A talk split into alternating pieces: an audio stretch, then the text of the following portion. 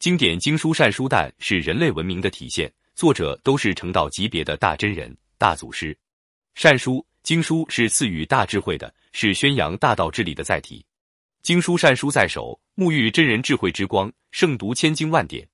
注印经书善书可以结下善缘、道缘，可以得到十天善神的拥护，而邪祟不敢侵扰真善人。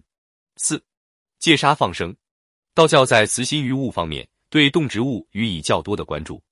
道教把动植物看作是有灵性的，就像对待人那样对待动植物。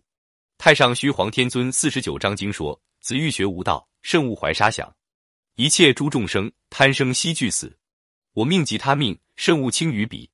口腹乐甘肥，杀戮充饮食，能怀恻隐心，想念彼经句，故当不忍时，以正慈悲行。”认为对待自然界的一切生命，都应当怀有对待人的生所具有的那种恻隐之心。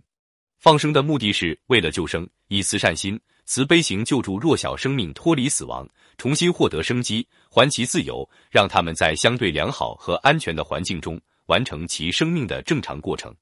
所以，放生应当遵守一些基本的准则和要求进行。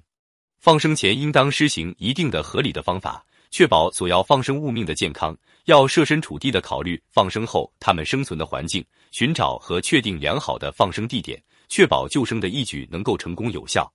其实根本而言，最有效的放生就是不杀，没有交易就没有伤害。只要我们尽量食素，降低肉食的销量，商人们自然会减少对动物的屠杀。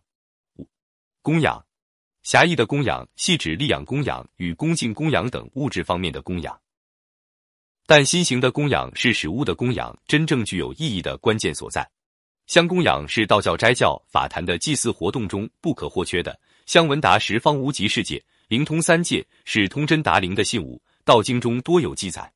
道教斋教用香非常讲究，道门香一定要是天然香料、清净制药。教坛焚降真香、粘糖香、白毛香、沉香、青木香等。广义的供养则不拘泥于特定对象，小至父母亲朋，大到十方一切众生，均可供养，福报无量。六。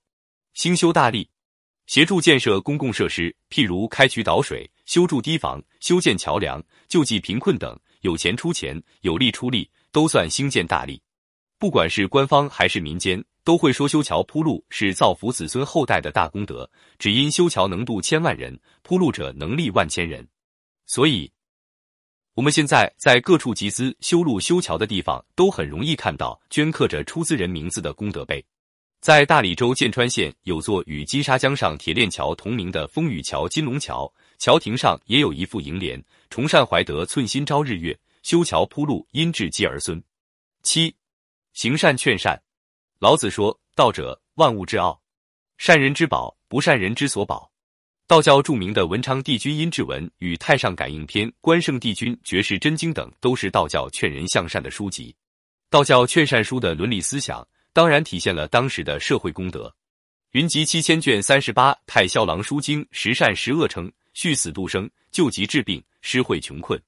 道生养万物，行善亦是修道。老子劝导世人向善，最能扣人心扉的名言即是：天道无亲，常与善人。劝人为善，特别劝导有能力、有机会的人，在他们心中种下行善行的种子，就会得到更多的善行，可谓功德一件。持续做好事、做善事，累积善行，结善缘，则功德无量，福报无量。